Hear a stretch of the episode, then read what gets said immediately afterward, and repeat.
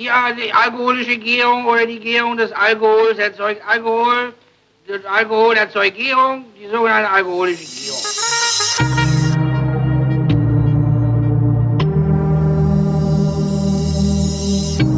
Wer redet, ist nicht tot.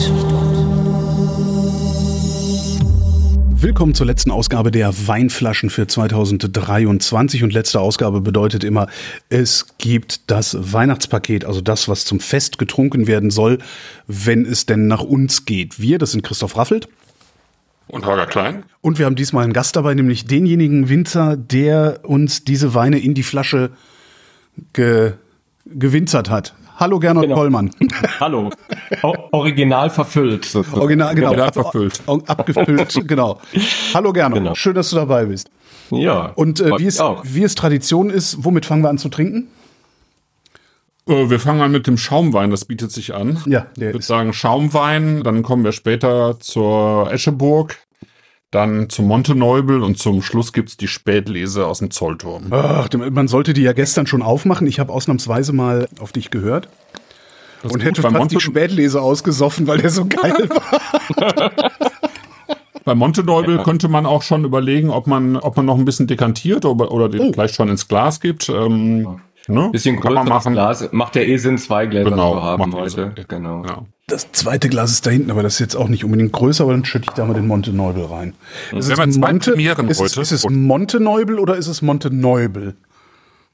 Monte, Monteneubel wird hier im Ort gesagt, Monnoble. Mono. Äh, äh, genau, und ja, ist eine, einfach eine alte Weinbergsbezeichnung, ist quasi, wer ein bisschen unsere Lagen kennt, ist hinterm Steffensberg, also eine von den Toplagen, ein bisschen roter Schiefer und steht weitgehend Riesling, natürlich ein ganz klein wenig Spätburgunder und eben unter anderem unser. Dabei wollte ähm, wissen, wie er ausgesprochen wird. Genau. genau, ja, man muss halt wenigstens sagen, was, was äh, steht, ob das jetzt, gibt ja auch viele Weine, die, die quasi eine Markenbezeichnung haben oder so, das ist aber nicht der Fall, sondern es ist tatsächlich äh, eine Herkunftsbezeichnung. Wir fangen an mit Jour fix. Fangen wir mit Jour Fix. Das ist das, was Leute machen, die im Büro arbeiten. Richtig, genau. Daher kommt eigentlich auch diese Idee mit dem Namen, ne, dass, dass wir vor unserem geistigen Auge war es einfach so, dass, dass die halbe Republik irgendwie dienstags um elf in diesen fürchterlich langweiligen Meetings hängt. Und die Frage war, wie, wie man diesen Menschen quasi ihr Leben erhellen kann. Ja, indem man Säckchen kre- kredenzt. ne? Äh, genau, und da, ja, da helfen ja Drogen. Und genau, und so kam es dann eigentlich zu diesem, ja, zu diesem Sekt. Eigentlich erstmal zu dem Riesling. Es gibt ja einen, einen Riesling-Partner dazu, den gibt es schon deutlich länger. Da war schon äh, 2008 der erste. Und genau, und dann gab es 2014 das erste Mal ein Jofix Rosé. Klar, ein bisschen aus dem Notfall des Jahrgangs 2014, weil wir sehr früh an die Spätburgunder Trauben mussten. Und jetzt wieder, jetzt wieder, das erste Mal. Was heißt sehr früh an die Spätburgunder Trauben äh, mussten? Also Ja, wann- 2000, 2014 war ja ein, eine sauschwierige Lese. Und es rückte quasi ein ziemlich fettes Tiefdruckgebiet mit leider sehr, sehr hohen Temperaturen ran. 14 war eigentlich die schwierigste Lese meines Lebens, muss ich sagen. Also wirklich das aller von der Sortiererei wirklich der komplizierteste Jahrgang bisher. Und der Spätburgunder als etwas frühere Sorte als äh, der Riesling war eigentlich noch nicht so betroffen von der von der Problematik und wir konnten den eigentlich noch früh genug lesen, bevor eigentlich diese Riesensuppe kam. Und ja, und eigentlich haben wir sowohl, glaube ich, einen ganz guten Rotwein gemacht in 14, als auch ganz gelungenen äh, Rotsekt, auch aus diesem Enkircher Monteneubel. Das heißt, ziemlich kleine Füllungen auch. Wenn du sagst schwierige Lese, wa was macht die Lese so schwierig? Ist der Boden so matschig, dass du da nicht laufen kannst? Oder was, was bedeutet schwierig, wenn Leute wie du schwierig sagen? Ja, also wenn, wenn ich wenn ich schwierig sage, dann war das richtig schwierig.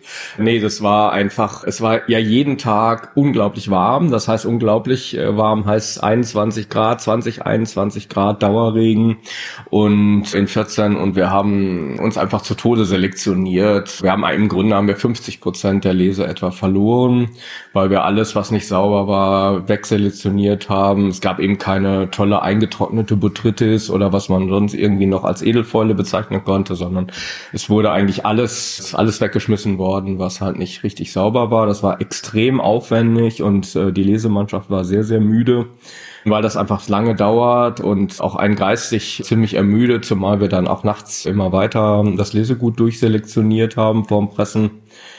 Da, da, da guckt ihr dann wirklich jede Traube einzeln, also jede Beere einzeln an und sagt rein, raus, rein, raus.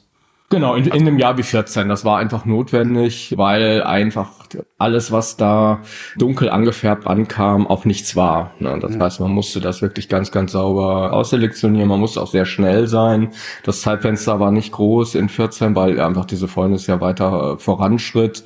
Das heißt, wir haben dann auch einfach die Strategie ändern müssen. Nicht so viel Vorlese im Weinberg, weil das unglaublich viel Zeit frisst und dann kommt man nicht voran mit der Lese, sondern etwas grober lesen im Weinberg, weil ja auch das Licht im Herbst immer knapper wird ja. am Tag und dafür halt dann abends im Kältehaus länger zu sortieren. Und äh, das heißt, es wurde alles zweimal quasi durch, durchgearbeitet, bevor es dann in die Presse kam. Aber der Spätburgunder war immer noch kaum betroffen. Ne? Also das war einfach der als frühe Sorte, das war das war das erste was wir dann geholt haben und der war eigentlich äh, gut in Schuss. Also es war, war wirklich äh, der Lichtblick des Jahrganges.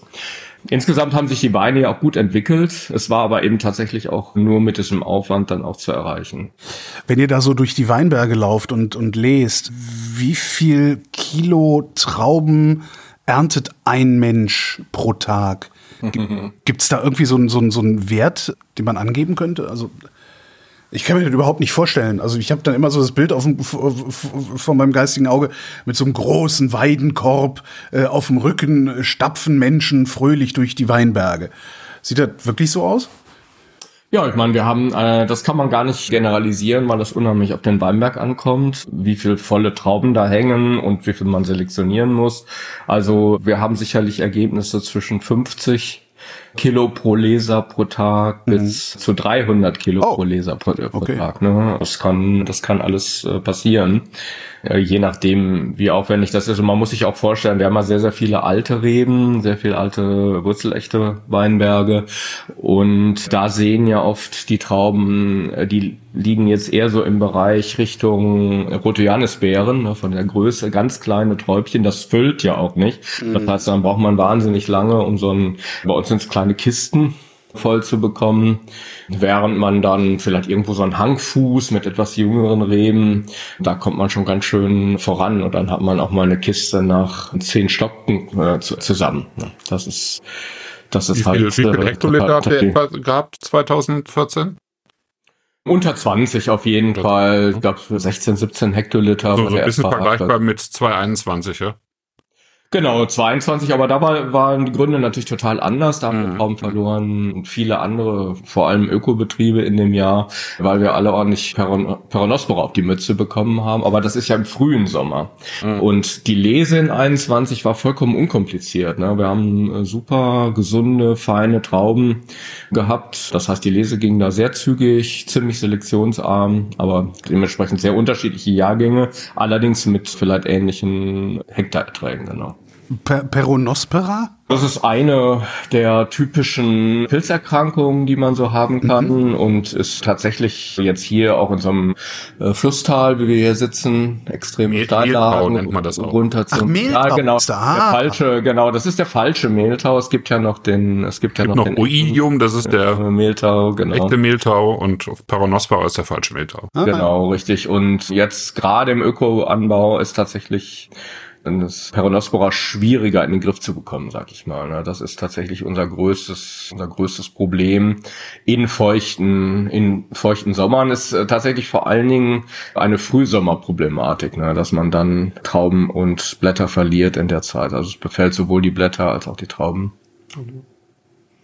Geile Farbe. Ja, ne? Zwiebel. Sehr geil. Zwiebelschale. Zwiebelschale, ja stimmt. Mhm. Ich hätte jetzt eher Bernstein gesagt. Der Chat ist dieser Meinung auch. Mhm. Im Übrigen ist der Chat der Meinung, was ich, was ich auch sehr treffend finde, äh, wo ist es denn? Erdbeerjoghurt. Okay, ich hoffe nicht zu viel. Ich bin gar nicht so ein riesen Erdbeerjoghurt. genau.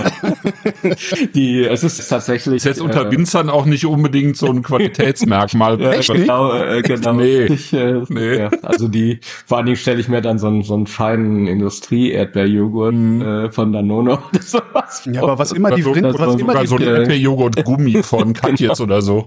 Genau. was ja, immer aber die äh, Rindhörerschaft sagt, sie meint es immer im besten Sinne, weil wir, Sehr gut. wir reden etwas anders über Weine hier als äh, die normalen. Es ist aber tatsächlich so, dass, äh, dass auch der Sekt richtig Luft braucht. Und man merkt das oft ähm, und wird ja auch unterschätzt beim Thema Sekt. Wir haben immer bei gerade auch bei diesem Riesling Grow Fix ist oft so, dass der tatsächlich am zweiten Tag, wenn man den nicht zu weit runter trinkt, nur zwei Gläser raus, dann mal in den Kühlschrank stellt, am zweiten Tag ist der tatsächlich besser, straighter, offener. Und wir sind ja auch hier jetzt bei dem Jofix Rosé eher so am Anfang des Lebenszyklus. Es ist jetzt quasi diese erste Degorgierung. Das heißt, es ist das erste Mal das von der Hefe genommen. Und das ist eigentlich wirklich was, was auch noch sehr, sehr gut Zeit braucht und, und sich dann auch noch mehr öffnet. Die Primärfrucht wird noch ein bisschen zurückgehen und wird, wird etwas klarer werden in der Struktur, wenn der, wenn der ein bisschen Zeit bekommt. Hast du gerade gesagt, ich musste mir sofort einen Sechser bestellen und weglegen? Ja, eigentlich schon. Äh, shit. Das, das, hat er, das hat er irgendwas, ja. mit 48 Flaschen hatte ich gesagt. Gernot, da müssen wir aber mal über einen Rabatt reden, bitte. Du kannst aber ein Abo nehmen und dann bei den nächsten Degorgierungen auch direkt wieder einen Sechser bekommen. Das ist auch nicht schlecht. Du kannst sogar beim Degorgieren womöglich mitmachen. Genau. äh, d- das heißt, ich darf selber den Säbel bedienen, mit dem ihr die Korken so wegschlagt und Ungefähr so, genau. Moment, es gibt tatsächlich ein Abo, das, das mir Nein, das war jetzt mein Nein, nein. also nein, ja, das hätte ja sein können. Ich meine, Wir haben kein ein Sekt. Joe Fix Abo. ja, das ist super. Sag mal, soll ich mal den Gernot gerade vorstellen kurz? Weil, Achso, ja, ist ja vielleicht auch gar keine schlechte Idee, ne? Ja. Mag ja der eine oder andere oder die andere Stimmt, unter uns sein, wir die kennen den ja schon ein paar Jahre, genau. Genau. Ich meine, natürlich wissen alle mehr oder weniger, wer es ist, aber und wir haben ja Imich Batterieberg Weine auch nicht zum ersten Mal hier im Podcast, aber ich wollte trotzdem noch mal ganz kurz sagen, weil das ist ja schon ganz interessant. Die meisten, ich sag mal, so äh, 95 Prozent der Leute, die Wein machen, die kommen ja meistens auch aus Weinbaugebieten. Der Gernot nicht. Der kommt nämlich aus Wetter in Westfalen. Das ist so bei Hagen, ne? Ja. Genau, Hagen, Dortmund, Witten, so Hm? im Dreieck. Witten. Ja, genau. Ne? Und hat er, aber du hast eine, eine Winzerlehre dann in, bei, bei Dr. Losen gemacht? Genau, 91, Wie, 92. wie, wie bist du da hingegangen? Also wie bist du, wie hast du den Sprung von Wetter in Westfalen nach Bernkastel gemacht? Das war tatsächlich, also dieses Weinhobby war ja schon vorher gestartet, aber das war tatsächlich dann äh, ein bisschen großflächige Suche. Ich habe einfach nochmal Betriebe, die ich damals interessant fand, einfach große Deutschlandtour kann man sagen, gemacht. Und von meiner Seite war das tatsächlich dann aber wirklich nach dieser Tour klar, dass ich ähm, ähm, wollte. Das war so ein sehr, ähm, muss man sagen, Anfang der 90er Jahre ja ein sehr bewegter, sehr bewegter, jugendlicher, neuer Betrieb, viel kleiner als heute. Ähm, und ja, hat sehr interessante Weine gemacht und war irgendwie eine gute Stimmung an dem Tag, als ich kam. Sowas spielt dann ja immer eine Rolle. Und von deren Seite, die haben sich dann ja auch positiv entschieden. Und dann waren die anderen Betriebe in dem Moment dann draußen. Und ich habe das auch, muss ich sagen, nicht bereut, an die Mose zu gehen. Genau. du, mich du warst ganz normaler Trinker und äh, hast dir dann gedacht, nee, das mache ich jetzt selber, das Weinzeug. Richtig, ja. Okay. Das ist so ein, das ist so ein bisschen die Kurzform. Das war, das war halt tatsächlich schon ein ziemlich intensives Hobby. Und ja, und da war einfach die, irgendwann war es eine konsequente Entscheidung, äh, das dann tatsächlich auch zum Beruf zu machen. Ich bin ja komischerweise, ich, bei mir war das ja auch relativ schnell intensiv, aber ich bin komischerweise, ich komme ja auch nicht aus einem Weinbaugebiet und vielleicht deswegen und wegen dem Rest meiner Vita, ich bin irgendwie nie auf die Idee gekommen, zur damaligen Zeit das auch zum Beruf äh, zu machen. Also Warum bin einfach überhaupt nicht, nicht? Ja, ich weiß nicht, ich bin überhaupt nicht auf die Idee gekommen. Das Weil du hast ja, mich du überhaupt hast nicht, ja dein Leben mir gar lang, nicht in den Sinn. du hast ja dein Leben lang nie schwere Arbeit gescheut oder sowas. Also das kann es nicht gewesen sein. Ja? Nee, das weiß auch nicht. Ich bin einfach nicht auf die Idee gekommen. Also es, das war überhaupt nicht in meinem Horizont, Hm. seltsamerweise. Der war irgendwie zu beschränkt dafür, glaube ich. Das ist- Siehst du, ich scheue schwere Arbeit mein Leben lang schon. Ich, ich genau, bei, bei dir wundert uns das ja auch. Das, das hatte dich dann ja auch in den öffentlich-rechtlichen Rundfunk geführt.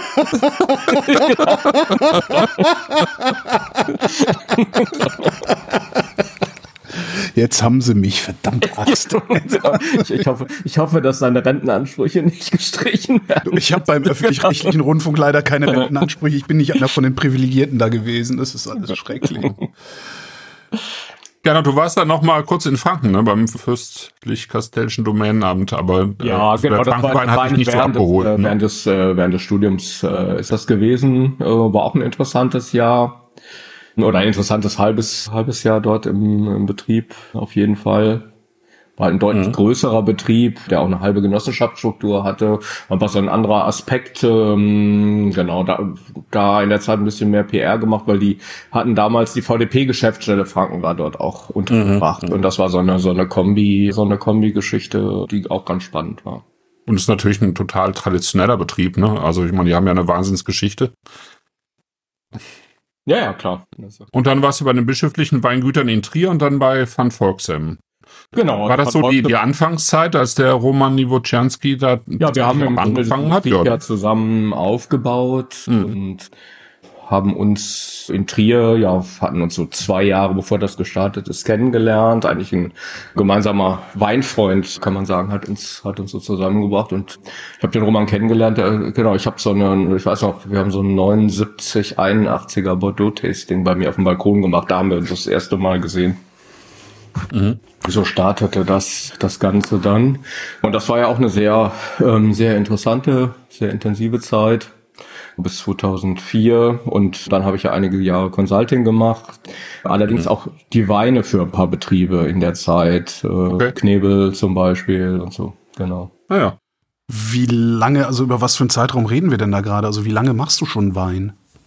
91 habe ich angefangen. 91.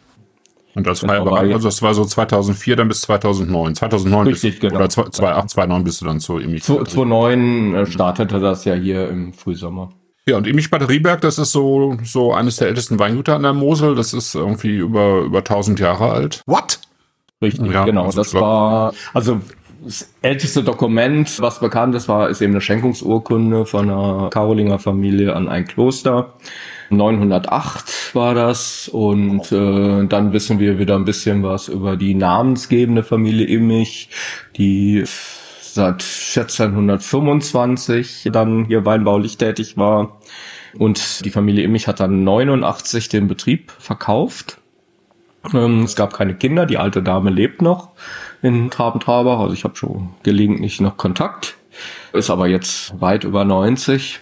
Und dann gab es einen Zwischeneigentümer, der ist eben 2007 in die Insolvenz gegangen und wir haben das quasi in 2009 2009 übernommen und einfach um das Wir auch mal aufzulösen. Also das ist halt ja. äh, dann die Familien äh, Auerbach und Probst haben das haben das gekauft. Zwei Familien aus dem ja aus dem Hamburger Hamburger Umfeld. Ja, die habe ich glaube ich sogar mal kennengelernt. Ja. Kann gut sein, dass äh, die wohnen ja bei euch um die Ecke eigentlich. Mhm. Genau. Kann das sein, dass ich also, hier auf dem Rieslingswein kennengelernt habe? Ja, genau. Ja, das okay. äh, das ist möglich. Ja, ja. Äh, genau, das ist mhm. absolut, absolut möglich. Und ja, muss, muss man auch dankbar sein, weil das einfach ohne die überhaupt nicht möglich wäre, so ein Projekt, weil das natürlich jetzt äh, hier gerade mit diesen Extremstahllagen plus niedrige Erträge plus ein bisschen fettere historische Immobilie, das kann, ja, das ist eben kein Pop-up, keine Pop-up-Geschichte, sondern das, das muss halt schon solide aufgebaut werden. Verdient und, ihr denn Geld oder sind ähm, wir noch dabei zu investieren? Ja, wir sind die ganze Zeit natürlich am Wachsen, haben, sind jedes Jahr gewachsen und dann muss man natürlich auch jetzt in dieser Art von Weinbau muss man sich muss einem auch klar sein, dass man mit dieser Art von Weinbau nicht nicht reich wird, ne? genau, weil das ist einfach um so eine so eine Idee zu bekommen. Wir sind ja ein reines äh, reines Stalzlagen, reiner Stalzlagenbetrieb. Wir haben ja überhaupt keine fahrbaren Lagen. Und um so ein Gefühl mal zu bekommen, was so ist, wenn man ökologischen Weinbau macht, dann ist zum Beispiel so, wenn man ein größeres Weingut hat, ziemlich moderne Drahtrahmenanlagen, zum Beispiel in der Pfalz, guter Betrieb, auch mit solider Arbeit, dann hat man so im, im Schnitt von den Basisweinen bis zu den Grand Crus vielleicht so 450 Arbeitsstunden pro Hektar. Und pro Jahr. Und wenn man dann in die Steillage geht, in die flurbereinigte Steillage mit, da sind da noch Wege drin, auch noch Drahtrahmen und so weiter, dann geht das dann rauf bis 800 Stunden pro Hektar. Und wenn man dann hier bei unseren Kletterlagen unterwegs ist, ohne Herbizide, also alles, die gesamte Bodenbearbeitung von Hand, alles, dann ist man dann irgendwann bei 1600 bis 1700 Stunden pro Hektar. Wow. Ne? Das heißt, wir sind dann irgendwo bei, schon mal bei den, bei den vierfachen Stundensätzen, um, um die Fläche zu bewirtschaften. Gleichzeitig verbunden ist damit aber auch, dass man noch einen ziemlich niedrigen Durchschnittsertrag hat. Das heißt, wir haben über den Überschnitt aller Jahre tatsächlich liegen wir irgendwo bei 35 Hektoliter. Und das heißt, da hat man dann nochmal so die Hälfte von dem, von der Betriebsstruktur, die ich vielleicht am Anfang genannt habe. Und dann ist man dann schon irgendwo bei Faktor 8 in der, in den Betriebskosten. Und natürlich muss man dann die Maschinen wieder abziehen, die wir nicht haben. Äh, aber trotzdem, trotzdem irgendwo bei Faktor 5, Faktor 6 bleibt man dann irgendwo stehen. Und das sind eben Größenordnungen, die können sich Leute gar nicht so vorstellen, was das überhaupt heißt, zum Beispiel in der Steilslage sich zu entscheiden, ökologisch zu arbeiten und keine Herbizide mehr einzusetzen. Weil das ist ein riesen Aufwand. Ich kann jeden äh, einladen, mal einen halben Tag äh, Bodenpflege ähm, bei, bei 45 Grad Steilheit zu machen. Das, das ist schon ziemlich, ziemlich hartes Brot und da kommt man auch nicht so arg schnell voran. Warum machst du das dann überhaupt? Also könntest du nicht auch ähnlich gute Weine oder vielleicht gl- gleich gute Weine irgendwo machen, wo du nur 800 Stunden investieren musst und die Weine dann günstiger verkaufen? Also wir haben ja ein bisschen, also typisches Beispiel, wir haben ein bisschen unser Programm kennt, wir haben jetzt Riedeler Herzchen dazu bekommen, vor vier Jahren die ersten Flächen erreicht. Das ist zum Beispiel eine flurbereinigte Lage, Steilslage, aber flurbereinigt. Und da liegen wir bei so bei diesen 800, so bei diesen 800 Stunden und Davon sind dann äh, auch 90 da- Prozent im Joe Fix drin, wollte ich mal so Ah ja. äh, sagen. Ne? So, so Sind etwa. nicht, äh, Also jetzt hier in dem Rosé, genau. Ja, genau. genau Mhm. richtig. Ja. Und da ist es zum Beispiel so, dass wir das also man kann definitiv sehr, sehr hochwertige Weine da machen, ganz klar. Das ist absolut möglich. Aber das, was wir jetzt tatsächlich aus Batterieberg, Ella Group, Zepfingert und Zollturm basteln, das kriegen wir dort nicht. Okay. Das ist nicht möglich. Das sind einfach andere Trauben. Es sind einfach nochmal kleinere Trauben, eine andere Genetik. Das ist alles äh, Selektion Massalmaterial, Wurzelecht in den anderen Flächen. Und das ist nochmal ein Sprung, den wir, den wir auch den man auch durch tollste Bearbeitung einfach nicht wettmachen kann. Okay. Sonst werden ja auch alle, alle total verrückt, die sich, die sich damit, die sich damit beschäftigen. ne? Aber das ist einfach dieser letzte kleine Kick, Unterschied, den man daraus kitzeln kann, aromatische Struktur, Dichte und so weiter, der einfach in den anderen Weinbergen nicht da ist. Ne? Kommen wir nochmal zu, kurz zum, zum Joe Fix vielleicht, um dann auch wie Richtung Riesling zu gehen. Also wir haben tatsächlich eben einen reinen, reinen Spätburgunder Rosé-Sekt mit, mit Briedler Herzchen 90 Prozent und die anderen 10 Prozent sind Monteneubel, ne? Richtig, genau. Mhm. Ja. Und ansonsten ist es einfach klassisch gemacht und ohne, ohne Zugabe von Dosage abgefüllt. Richtig, Sprich, genau. Also mit Natur. Champenoise ähm, Ja. Und äh, spontan vergorener Grundwein und dann ganz klassisch mit Haute Champenoise, aber eben ohne Dosage, keine Schwefeldosage, keine Zuckerdosage. Schwefeldosage? Ja, also du hast ja normal, also es ist ja so, dass, dass nach dem Abschießen der Hefe bei der Methode Champenoise. Das ist das, wo ich mir einbilde, Mutter- dass das mit Säbeln passiert, ne? Genau, was ja nicht stimmt. äh, genau. Kann man, kann man machen. Einmal. Doch, das macht ihr immer so. Ja, ja, aber das Problem wäre dann, dass die Flasche oben kaputt wäre Eben. und dann könnte man könnte man keinen Korken mehr rein Ja, reinbekommen. Genau. Irgendeinen Preis muss man Also- zahlen. Genau, also es wäre, ich, ich will mal so sagen, es wäre ziemlich ungünstig, die Methode. Okay. Jetzt, äh, genau. Also wir lassen das mit dem äh, Säbel. Nee, und das heißt, he die Hefe wird abgeschossen. Es wird ja erst, erst quasi die Flasche auf den Kopf gestellt, die Hefe rutscht runter, dann friert man ungefähr einfach diesen Hefefropfen unten auf dem, in dem Moment ist das Korken, ne? Auf dem Korken wird das eingefroren in so einem Glühbad, ähm, kannst du die Flasche raus und äh, kann äh, den Korken ähm, öffnen und dann wird das mit der, mit dem Druck, der in der Flasche ist, wird quasi dieser Fropfen dann rausge, äh, rausgeschossen. Und dann fehlt ein bisschen in der Ja. Flasche. Nicht viel, also wenn man das vernünftig macht, fehlt da nicht viel.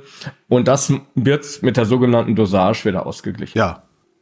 Und ähm, mit dieser Dosage wird ja dann auch A bestimmt, welche Geschmacksrichtung das hat, also ob das Brut Natur, Extra Brut, Brut, ähm, Ah, okay. Sec, Sec und so weiter. Okay, äh, also ist, abhängig äh, davon, wie viel Zucker in der Flüssigkeit ist, die du dann zuschüttest. Genau. Ah, okay. Richtig, genau. Also äh. Sekt ist in Sekt, Schrägstrich Schaumweine, Cremant, Champagner ist in der Regel, wenn alles gut läuft, auf der Flasche erstmal vollständig durchgegoren. Das ist zumindest immer die Hoffnung. Und dann wird mit der Dosage bestimmt, in welcher in welcher Geschmackskategorie äh, das dann eigentlich in allen Anbaugebieten inklusive der Champagne gleich fahren und gleichzeitig wird eben auch mit dem Zucker oft ein klein wenig Schwefel noch zugesetzt.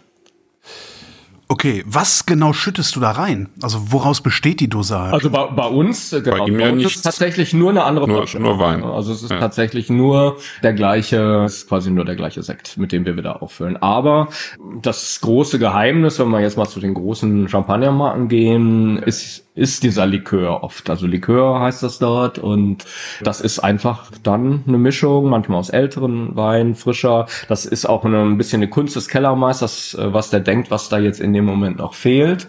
Plus Zucker, plus Schwefel. Und der Zucker kann halt auch aus verschiedenen Materialien sozusagen Genau. gewonnen werden. Ja, das kann ein Ja. einfacher Rohzucker sein, das kann aber auch ein Traubenmost-Zucker sein sozusagen. Also da kann man sich auch so ein bisschen entscheiden, was man da für eine, für eine Art von Zucker haben möchte. Richtig. Also wie gesagt, das sind auch dann absolute Feinheiten. Es wird manchmal auch noch eine kleine Säurekorrektur vorgenommen. Jetzt bei den großen Häusern, wenn ihnen die Säure zu wenig war, dann kann man kann man dann leider auch mit ein bisschen mit ein bisschen Weinsäure nochmal nachhelfen oder so. Das ist ist quasi dann dann die Kunst des äh, Likörmachens in den in den großen Häusern. Genau. Aber wie gesagt, das spielt alles bei uns keine Rolle. Das ist ja auch alles klein und handwerklich und wir haben selber jetzt auch, das hat ja ziemlich viel Substanz jetzt in diesem Fall der äh, der Sekt, der ist wirklich, denke ich, jetzt auch an der Obergrenze der Reife von dem, was man haben sollte und da gibt's jetzt absolut überhaupt keinen Zuckerbedarf mehr, sondern es ist einfach nur noch aufgetoppt. Aber was machst du denn dann? Also du sagst ja, wenn du dann den, den, den Pfropf rausmachst, dann fehlt ein bisschen was in der Flasche. Was machst du mit der Fehlmenge? Ja, mit einer die anderen Flasche mit auffüllen. einer anderen, äh, so, mit einer anderen- quasi, genau. Okay, verstehe- okay, ja, da- ja, sie- mit einer- ja, ja, ja, okay. Einfach, es wird einfach, man opfert einfach eine Flasche. Okay, verstehe, okay. Genau. Hat die einen Namen? Die hat doch bestimmt einen Namen. Die Opferflasche, Die, die Opfer. oder? Opferflasche. Angel's Share oder so. Okay, hätte ja sein können. Aber- Nee, nee. Sowas hat ja gerne mal einen Namen irgendwie. so. Ja. Ja, es ist ja eher die seltene Variante, dass es so gemacht Ja. wird, ne? weil das meistens ist es eben dieser Likör, wo man dann halt auch ein bisschen süß und Also ich würde das ja Bouteille des Sacrifice nennen. Französisch Genau. hört sich das immer super an. Beziehungsweise Ich- ich abgekürzt, werde- weil das so, Hm. weil das so oft gesagt wird, wird das abgekürzt als Budesack. Äh, genau. B, B, BS. BS. Ja, Budesack. Budesack. Budesack Also wir schon werden, wir werden das jetzt so in so einen Begriff jetzt einfach ein. Genau, Ja. was soll's denn? Und dann siebenmal genommen hat, dann ist er ja in der Welt. Ja, äh, dann, steht, genau. dann steht das ja und noch, noch weitere 15 Jahre später ist es im Duden. Ich ärgere mich sehr, dass ich, dass ich meinen Camembert gestern schon gegessen habe. Ich glaube, der würde sehr schön zu diesem Rosé passen. Okay. Naja, Gefällt dir sonst auch? er ist super. Ich finde den absolut geil. Es ist jetzt ein bisschen blöde, weil ne, irgendwie, wir saufen hier den Wein von einem Kumpel, der in der Sendung zugeschaltet ist. Und das glaubt mir jetzt eh keine alte Sau, aber ich finde den richtig geil. Ja, ja, ich Ja, der musste, musste letzten, letzten Freitag musste er gerne noch ein bisschen was ertragen, weil der irgendwie am, am wir hatten ja so eine, so eine Sektverkostung gemacht und der war so am Ende der Verkostung mehr oder weniger, war auch nicht so am, im optimalen, ja, Aber aber, frisch. wann ist es schon optimal, aber ähm, da, und, und es wusste ja keiner, dass, dass Gernot Sekt, der mit am Tisch saß, irgendwie im Glas war und Oh. genau, das, das, das sind äh, heikle Momente manchmal. Ja, ja, na gut. Genau. Ich meine, das ist Aber- halt immer klar, wenn man sehr viele reife, zum Beispiel reife, hochreife ähm, Champagner und ähnliches getrunken hat, ist das äh, sau schwer, dann wieder was Frisches, was, äh, was sehr Frisches, was am Anfang seiner Entwicklung steht, äh, zu haben. Ich selber bin ein Riesenfan von reifen Sekten und Champagner. Also ich mag das auch, die Sachen wegzulegen. Wir haben auch ein bisschen diese Diskussion gehabt, wann war das vorletzten Freitag, ne? Extrem lange Hefelager versus lange Degorgierzeiten, also lange Degorgierruhe vorm Aufmachen. Und ich hatte mich dann auch so geoutet, dass ich es tatsächlich auch sehr gerne mag, wenn Sekte, Schrägstrich Champagner eben auch schon sehr lange degugiert sind, also schon von der Hefe runter. Mhm. Und, und ja, an der Mosel gab es ja diese Tradition auch. Es sind eigentlich so die letzten Protagonisten, die jetzt da richtig Material hatten, da gibt's nicht mehr so viel. Genau, gab's jetzt zum Beispiel, also gutes Beispiel für einen ausgestorbenen Betrieb mit mit Wahnsinnszeiten, war dieser Klosterhof Wagner in Saarburg. Das warum, war, warum ist der ausgestorben? Ja, die Kinder haben einfach nicht äh, nicht weitergemacht Ach so. und da gab's gab's so ein bisschen gab's so ein bisschen Restbestände, aber der hat zum Beispiel das aufgemacht, hat, hat auf Weine acht bis zehn Jahre im Fass und mhm. dann noch mal zehn Jahre Hefelagerung und dann noch mal und dann noch mal fünf sechs Jahre Zeit nach dem Degugieren. Aber das kannst du, das kann man gelassen, überhaupt ne? nicht genau. bezahlen. Nein, das kann kein Mensch. Äh, das, äh, das hat auch mit mit wirtschaftlichen Strukturen oder man müsste dann ganz andere, müsste ganz anderes Geld aufrufen. Das ja, hat er aber nie. Das hat überhaupt nichts gekostet und kam dann noch aus richtig tollem Steillagenmaterial, Saarburger Fuchs und so weiter. Das ist ja das, das ist halt, aber es ist eben Teil dieser Tradition gewesen, die vor allen Dingen ja an der Saar sehr stark ausgeprägt war, schon im 19. Jahrhundert. Und es hat sich auch sehr eigentlich gehalten. Es gibt ja viele Betriebe, die, die Sekt machen, nach wie vor in der Region. Hm. Ja, geiler, es ist ein sehr geiler Sekt. Ich, also ich finde den wirklich ganz, ganz toll. Und ich bin kurz davor, obwohl mein Konto leer ist, Du darfst das jetzt noch nicht bestellen, weil wir haben die anderen drei Flaschen noch nicht probiert. Ja, bestellen. Ich meine, gut, du kannst ja schon mal anfangen. Wir kommen mal zum, wir kommen mal zum Escheburg. Ach echt, geht's Esch weiter? Oh Gott, wir Escheburg 2022. So, so wenig haben wir aber, glaube ich, noch nie über ein einzelnes Getränk gesprochen. Aber ja, ist geil. Das stimmt, aber der Chat ist schon längst beim Escheburg. während, während, ah, okay. während wir abspalten. Genau. Ja, das, das, das könnt ja nur ihr sehen. Ich sehe ja überhaupt keine Texte hier, was, was die Leute so schreiben. Okay, schütte ich den Rest wir jetzt weg oder trinke ich den aus? Wir kommen jetzt einfach zur Kernkompetenz, dem Riesling. Mhm. Ähm, Escheburg ist ja so Ortswein, würde ich mal sagen. Ne? Das ist alles enkig und letztlich irgendwie so vorlesen, wahrscheinlich aus dem Steffensberg, Batterieberg, Zepp, Wingert, Eller Group. Gernot? Ja, richtig. Also es ist, ist tatsächlich so, das kann man so sagen, Village Vevigne also sehr viel altes Rebenmaterial, weitgehend über 60 Jahre, fast 80 Prozent wurzelechte Weinberge stehen jetzt hier schon dahinter.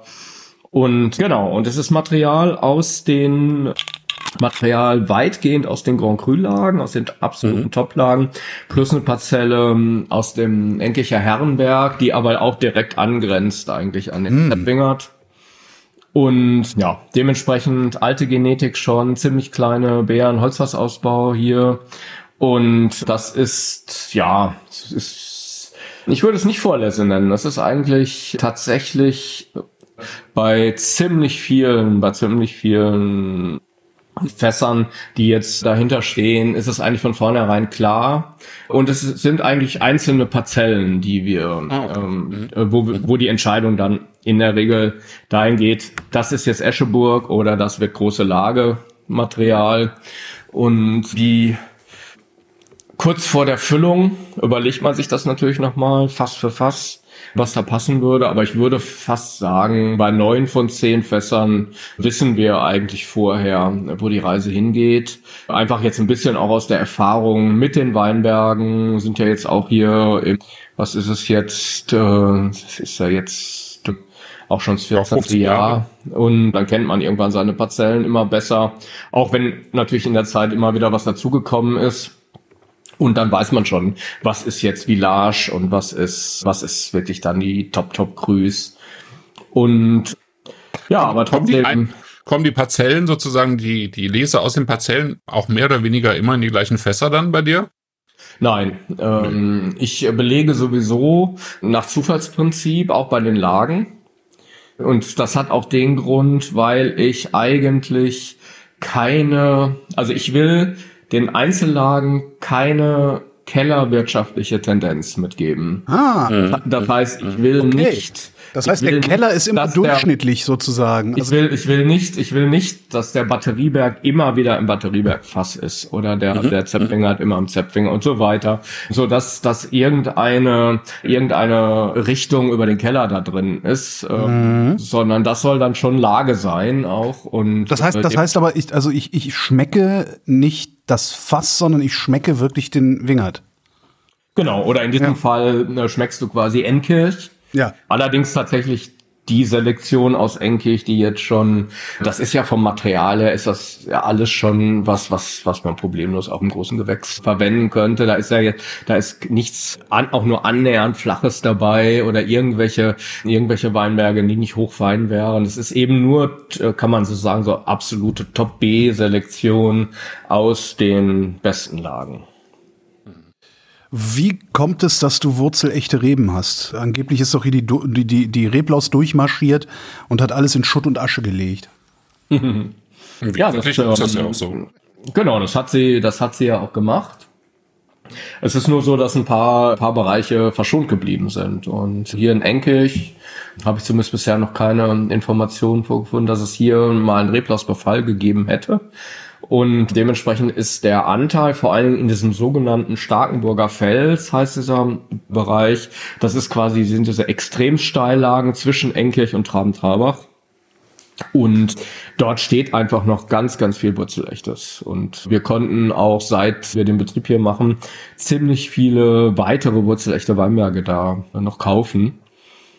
Und, Ja, äh, wie kommt das? Ist das, ist das der Reblaus so anstrengend, da Die müssen hochzuklettern? halt oder? einfach viel, die müssen einfach viermal im Jahr brennende Kreuze an den Ortseingängen aufstellen. Und das haben die halt schon relativ früh im 19. Jahrhundert gemacht. Hm, verstehe, ja, wer weiß, vielleicht, äh, oh, vielleicht, vielleicht Ja, aber das ist doch, man ich finde, ist das, ich, ich, Hm. ich finde das eigentlich, finde ich das total bemerkenswert. Also ich würde ja erwarten, dass, wenn das Tier einmal da ist, dass das wirklich überall durchmarodiert. Warum Das hat das ist ausgerechnet? Ja, es, es gibt ja, gibt ja ein bisschen unterschiedlich, unterschiedliche Bodenstrukturen. Und je steiler und Okay. je karger das wird, desto weniger Feinerde ist da. Und das ist äh, zum Beispiel eine mögliche Theorie. Wir können sie ja nicht fragen, die Tierchen. Aber eine, eine sinnvolle Theorie ist, denke ich, dass ab, an, ab einem bestimmten Steingehalt, wenn es in, extrem hart wird, dass die Reblaus sich dann nicht mehr wohlfühlt. Wir wissen natürlich auch nicht, wahrscheinlich ist es ja auch nicht hundertprozentig reblausfrei. Ähm, Aber es ist zumindest, bewegt sich jetzt so unter der Schadschwelle. Ne? Und, Ja. Genau. Und es gibt ja andere Bereiche, auch an der Mosel, die äh, durchaus aktive Reblausherde haben. Aber bisher jetzt wollen wir mal hoffen, es ist jetzt äh, schon ziemlich lange, dass die Reblaus unterwegs ist. Bisher ist eben nichts passiert und Knock on Wood. Ja, hoffen wir mal, dass das äh, jetzt hier auch so bleibt. Ne? Weil für, für uns ist ja, also dieser spannende Teil daran ist ja, eigentlich sind es ja mehrere Parameter, vielleicht fange ich mal so an. Es ist mehrere Parameter, die daran spannend sind. Zum einen gibt es natürlich eben diese, dieses sehr, sehr hohe Durchschnittsrebalter, dementsprechend hast du eine gute Durchwurzelung, du hast, hast einfach sehr kleine Trauben, niedrige Erträge, das heißt, du machst keine grüne Lese oder sowas, was sowieso immer ein bisschen heikel ist sondern du hast einfach von Anfang an viele kleine, lockerbeerige, goldgelbe Bärchen, äh, die dir quasi aus diesen äh, Trauben geschenkt werden. Und du hast eben eine alte Genetik. Äh, Das heißt, du äh, bist nicht belästigt von irgendwelchen Ertrags- oder Zuckerbombenausflügen, jetzt so aus den 60er, 70er Jahren. Und, und es ist eine wahnsinnige genetische Vielfalt in den Weinbergen. Das heißt, es sind ja keine Klonweinberge. Das heißt, es ist wenn man jetzt fangen oder jetzt in den letzten zehn Jahren haben sich die Leute ja wieder mehr besonnen und es gibt ja doch viele Winzer, die auch wieder gemischt gepflanzt haben. Aber wenn man jetzt zum Beispiel eine Rebfläche in den 70er, 80er bis, ja, würde ich schon sagen, bis Ende der 90er Jahre gepflanzt hat, dann wird man kaum mal jemanden finden, der nicht einen Klon nur gepflanzt hat. Das ist ein Weinberg, ein Klon, weil damals war auch die Schulmeinung, das ist total geil, wenn das alles gleich ist, weil das auch zum gleichen Zeitpunkt reif wird und auch zum gleichen Zeitpunkt krank und so weiter. Uns interessiert die Vielfalt. Also im Grunde ist ja Komplexität ist ja nichts anderes als Vielfalt und die, die, die Bandbreite, die Bandbreite im Weinberg ist, ist eben schon enorm und, und unter, unter dem Dach eines Rebsortennamens, ob es jetzt ein Pinot, Pinot Noir ist oder Riesling oder so weiter, gibt es eben eine gewisse Bandbreite an an Individuen, die quasi zugelassen sind, diese Rebsorte gerade eben noch zu vertreten ne, und äh, quasi sich innerhalb dieses Pools dann da zu bewegen.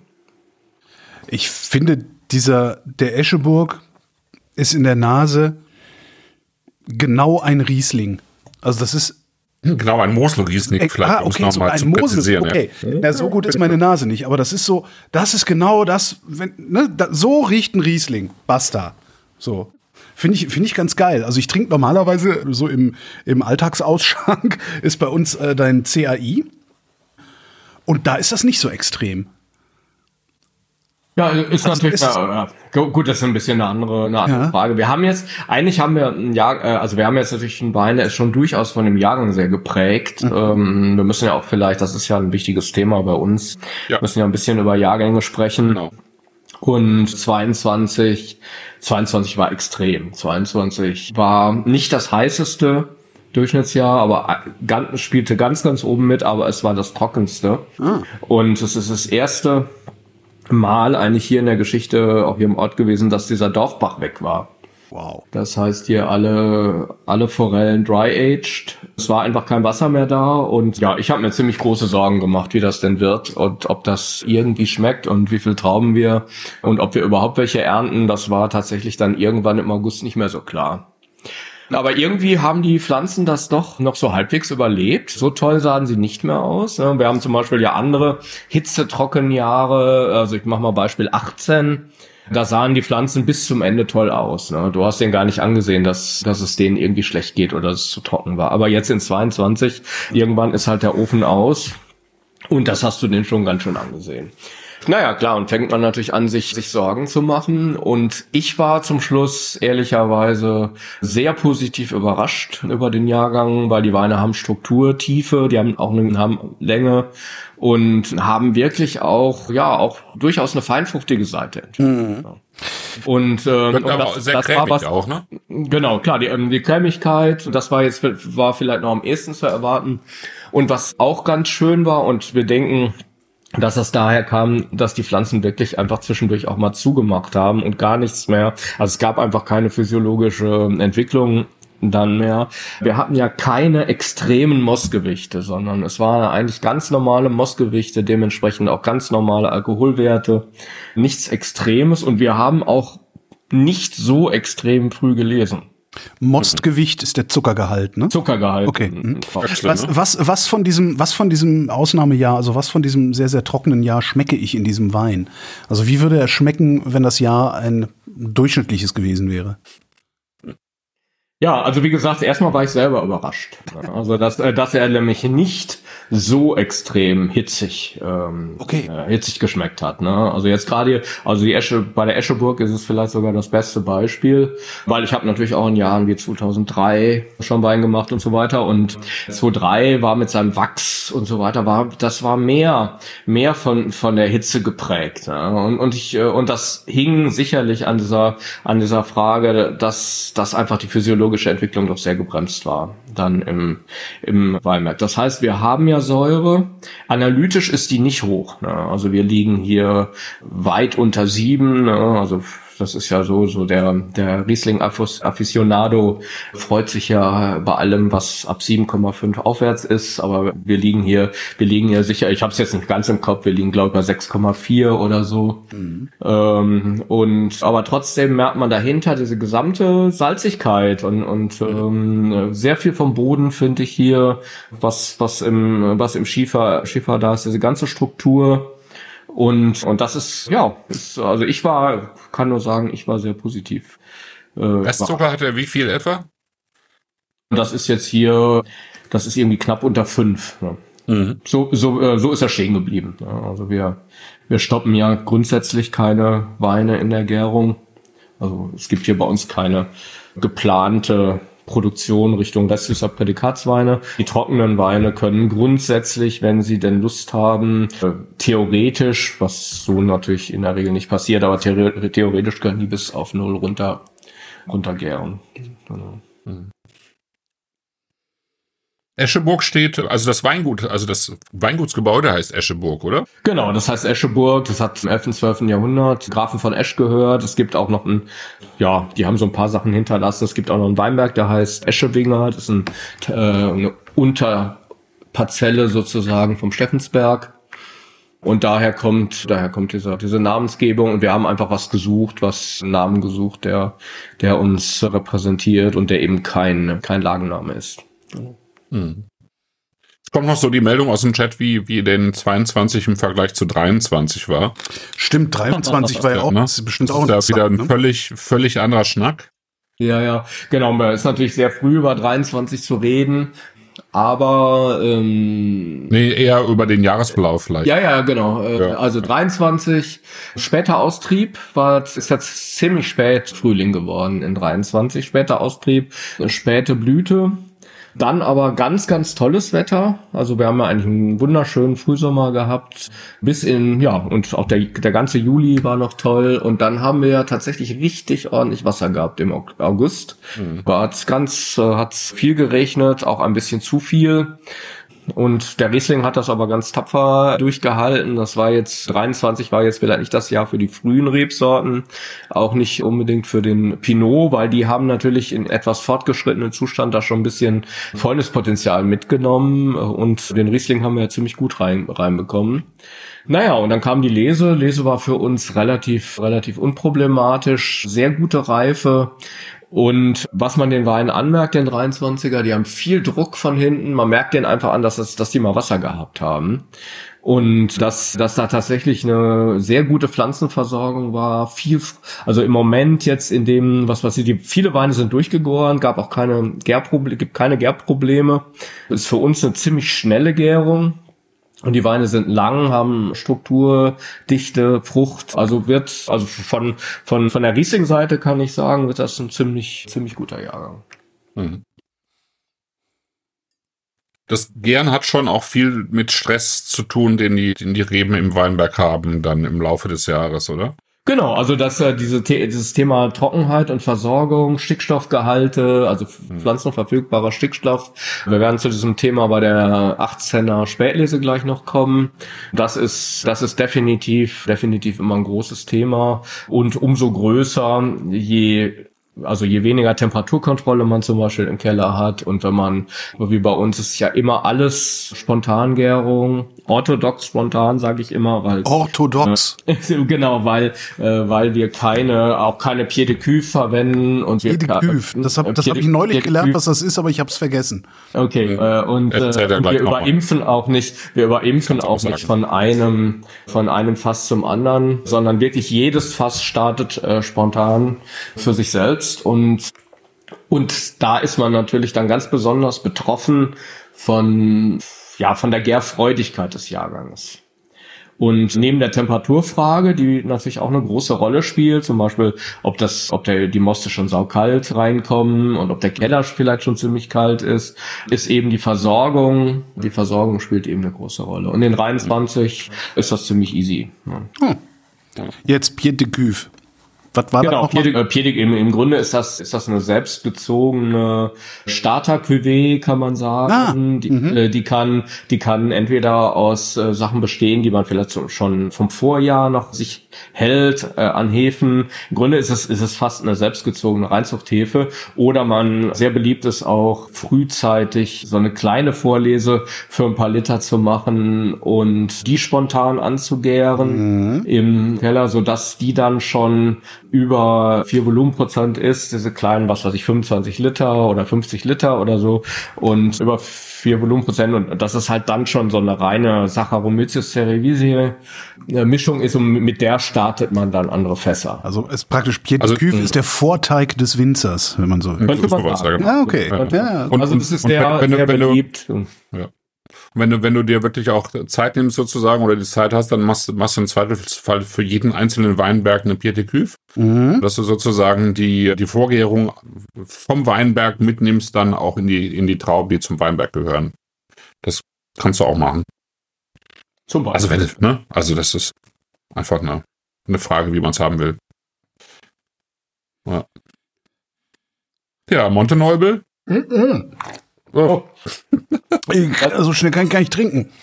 wie, wie, Das ist doch wie, eine Schande, das wegzuschütten. denn, verdammt äh, äh, wie weiß es denn die Community mit dem Trinken? Ja, die ersten fordern schon Monteneubel. Also das ist, das ist schon, also, ja, die sind, die sind eigentlich eine höhere, können- die sind eigentlich eine höhere Schlachtzahl gewohnt bei uns. Also wir saufen uns normalerweise schneller durch, aber naja, was, ne, ist ja mal Ja. so.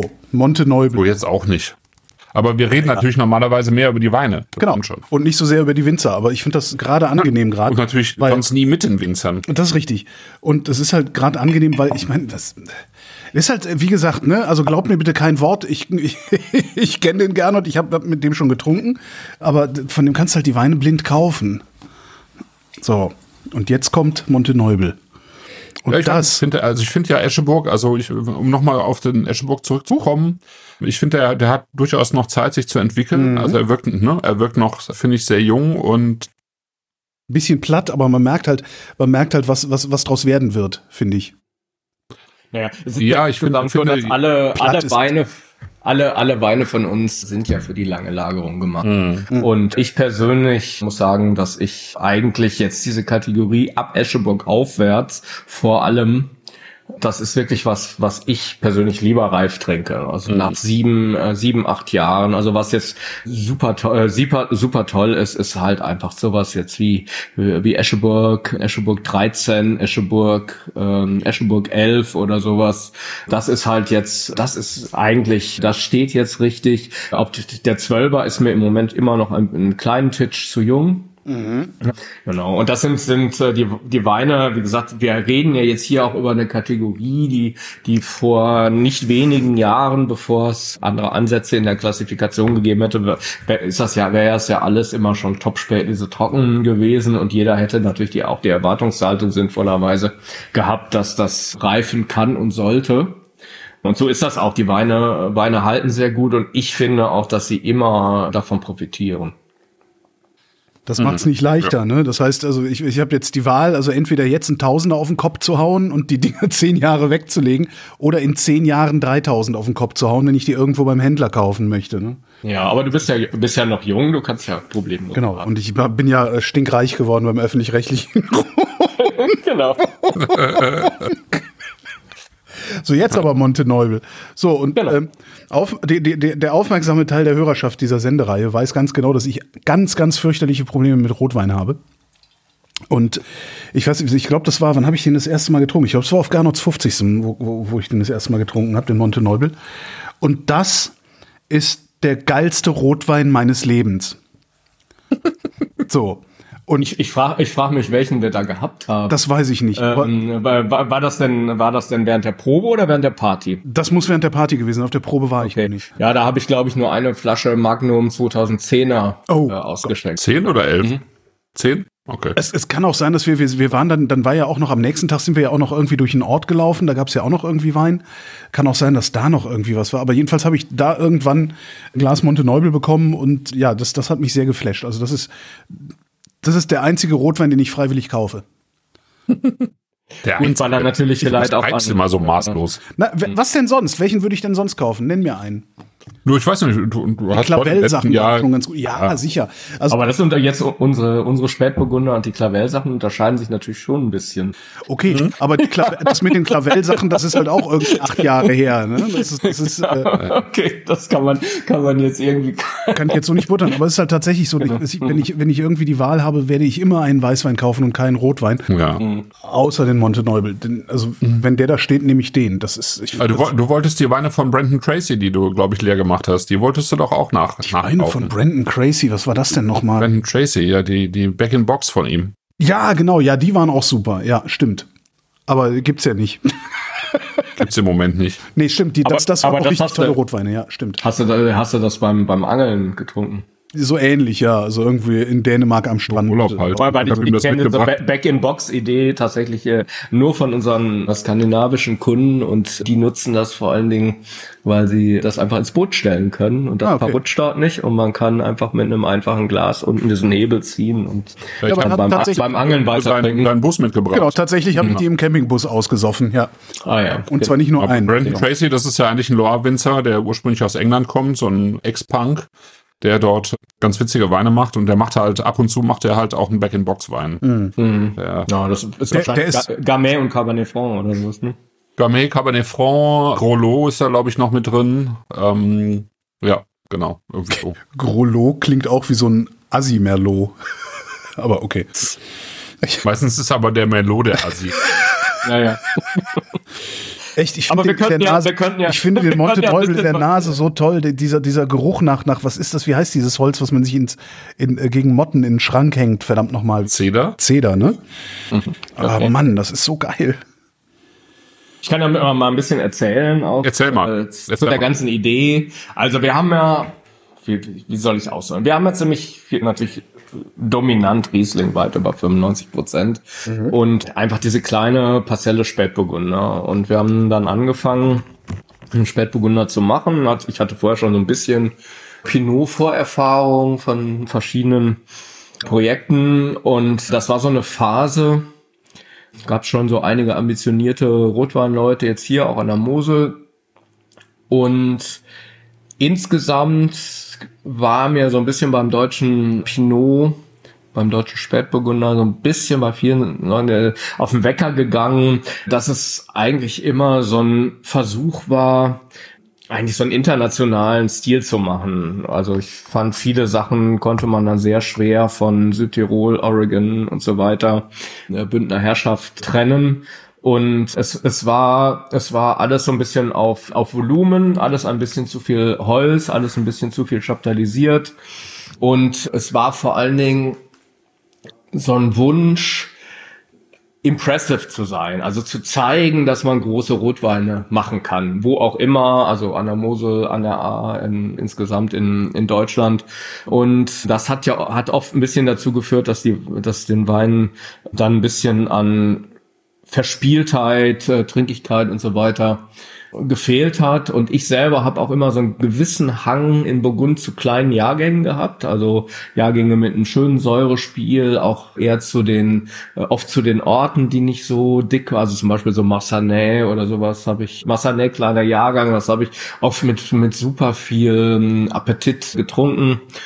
Und für mich war das dann auch die Frage, ja, was, was machen wir denn hier eigentlich mit, mit der Mosel? Und äh, es gibt ja eine große Rotweintradition.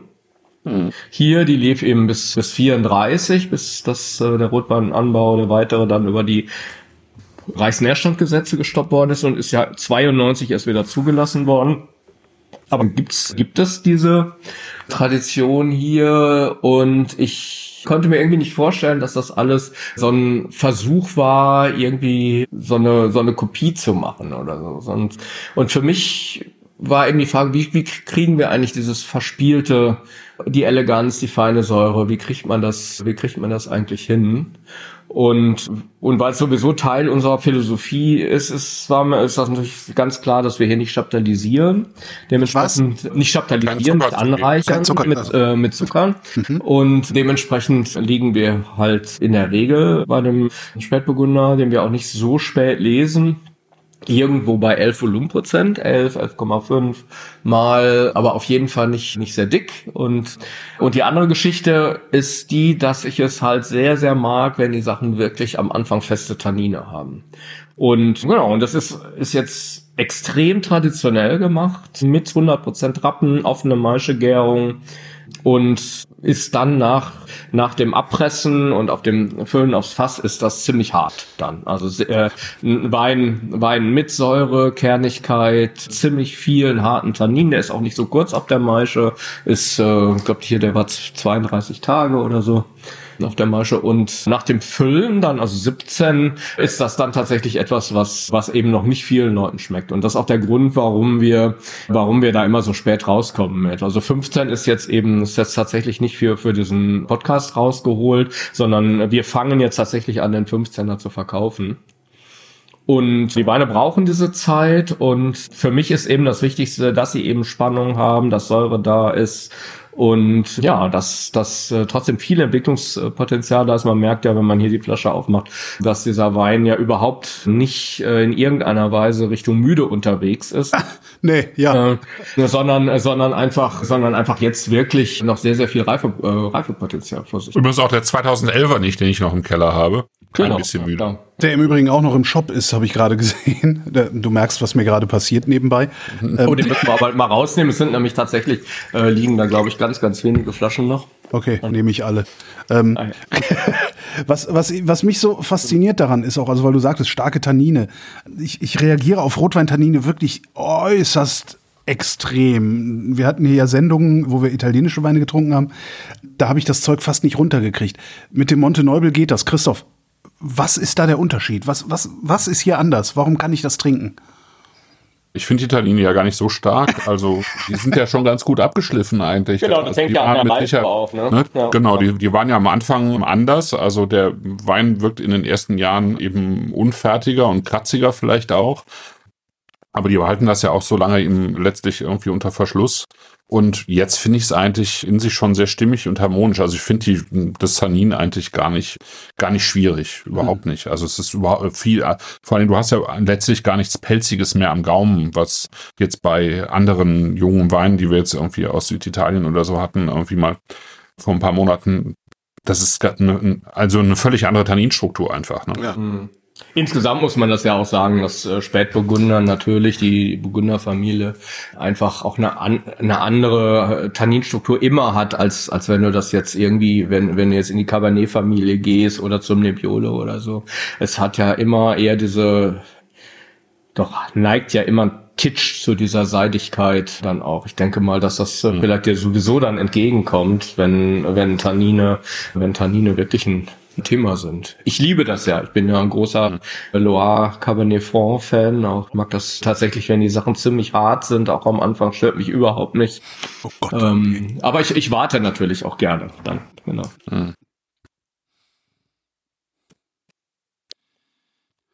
Ja, wie gesagt, dann wird, das, äh, wird das wird das halt nach wird das eben nach äh, zwei Jahren gefüllt, unfiltriert, kriegt dann ganz klein wenig Schwefel. Auf dem Fass hat er die ganze Zeit keinen Schwefel gehabt, auch im im Maische-Bereich. Also Kollegen, das fragen mich Kunden in der Regel nicht so, aber Kollegen fragen das manchmal, weil ähm, Rotwein-Maischung ja oft verbunden ist noch mit ein bisschen Schwefel. Wir setzen aber null Schwefel dort ein. Dementsprechend sind wir auch immer ziemlich, auch im Gesamtschwefel da sehr sehr niedrig bei den Sachen und äh, naja, wie gesagt, unfiltriert gefüllt, weggelegt und es gibt auch keine vorgegebene Reihenfolge, welcher Wein jetzt zuerst kommt. Wir haben jetzt zum Beispiel den 17er vor dem 15er verkauft und vor dem 17er war der 14er zum Beispiel. Also das ist halt, das ist eben nicht so vorgegeben, sondern hat eher damit zu tun, wie sich jetzt gerade was präsentiert.